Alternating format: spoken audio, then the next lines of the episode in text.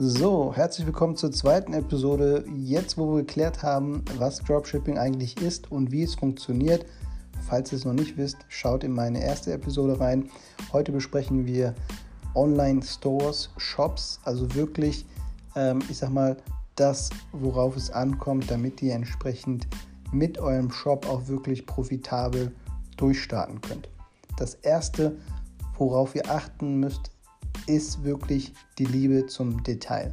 Ich habe auch heute ein extremes Beispiel mitgebracht und zwar haben wir zwei Teilnehmer unseres Mentoring-Programms, die entsprechend genau die Sachen umgesetzt haben, die wir ihnen beigebracht haben. Das heißt, einen Shop zu erstellen, eine Produktseite zu erstellen und auch entsprechend Kundenbewertungen zu importieren. Wie ihr vielleicht schon wisst, können wir mit Shopify ähm, einen Online-Shop erstellen. Und äh, in den meisten Fällen habt ihr auch 14 Tage kostenlosen Trial. Das heißt, ihr könnt es wirklich mal ausprobieren und ähm, euch dadurch mal durchklicken, mal gucken, wie ihr in der Lage seid, einen Shop zu erstellen. Ihr müsst auch schon wissen, dass laut Statistik nur 5% der Shopify Shop-Besitzer wirklich einen Verkauf jemals generieren. Das heißt, das Wichtigste in dem Fall ist nicht der Shop an sich, sondern eher die Produktauswahl und auch das Online-Marketing. Zum Online-Marketing kommen wir nochmal in einer späteren Episode genauer drauf. Aber jetzt aktuell wollte ich euch mal ein reales Beispiel zeigen von den zwei Teilnehmern. Der eine hat entsprechend Bewertungen importiert, die suboptimal waren. Was heißt suboptimal? Die Bilder waren teilweise nicht vorhanden.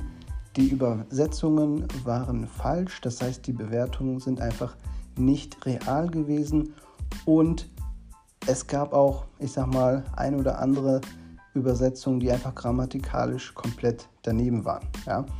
Der andere hatte aber hingegen sehr schöne Kundenbewertungen und die Produktbilder waren auch gar kein Vergleich zu der Person Nummer 1. Ja. Das heißt, das Produkt war wirklich identisch, alles war identisch. Der einzige Unterschied zwischen diesen beiden Produktseiten waren die Kundenbewertungsbilder oder halt auch die Bewertungen mit Text.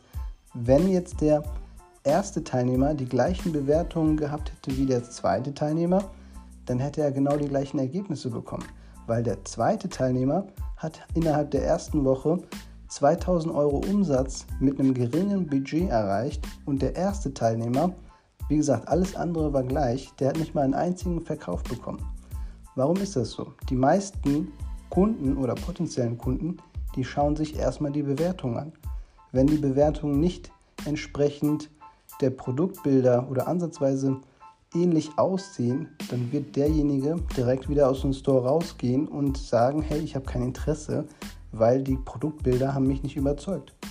Und beim zweiten Teilnehmer, er hat halt wirklich darauf geachtet, dass er nur Produktbilder mit reinnimmt, die auch wirklich, ja, ich sag mal, in Szene gesetzt worden sind. Ja, ihr habt, ähm, ihr, ihr, könnt, ihr müsst euch das so vorstellen, ihr könntet das beste Produkt der Welt haben, wenn ihr es aber dann nicht in Szene setzen könnt, dann werdet ihr es niemals verkaufen können. Ihr könnt dann noch die besten Werbeanzeigen haben, wenn die Produktbilder nicht stehen oder halt solche kleinen Details, ja, dann ist es wirklich ein krasser Unterschied, weil die Kundenbewertung haben einen direkten Einfluss auf die Conversion Rate. Das heißt, die Conversion Rate, wenn ihr das nicht wisst, ist ähm, ein Faktor, ähm, der aussagt, wie viele Leute eigentlich kaufen bei euch im Shop. Ja, wenn jetzt angenommen 100 Leute auf der Produktseite waren und keiner gekauft hat, dann hättet ihr eine Conversion Rate von 0%. Ähm, wenn es jetzt aber sechs Leute gekauft hätten, dann hättet ihr eine Conversion Rate von 6%. Jetzt mal als kleines Beispiel. Und ähm, das ist das, was ich halt meine mit Liebe zum Detail. Wirklich darauf achten, wie sehen die Kundenbewertungen aus. Ja, die meisten haben überhaupt gar keine Kundenbewertungen und das ist ein riesen, riesen Fehler. Das heißt, für den heutigen Tipp ähm, achtet darauf, dass ihr erstmal Kundenbewertungen habt und die auch wirklich so top aufgestellt sind, dass jeder direkt das Produkt haben möchte. Ja? Und äh, ja, ich hoffe, dass ihr zu dieser Episode einiges mitnehmen konntet. Ist jetzt nur ein kleiner Tipp, der aber auf jeden Fall einen extremen Einfluss hat. Äh, ihr habt ja die Beispiele jetzt gesehen von Teilnehmer 1 und Teilnehmer 2 Und äh, ja, wollte euch das nur mal kurz hier in dieser Episode da lassen. Wenn ihr konkrete Beispiele, Fragen haben wollt, schreibt mich ruhig an und wünsche euch auf jeden Fall noch viel Spaß und beim nächsten Mal sehen wir uns wieder. Mm-hmm.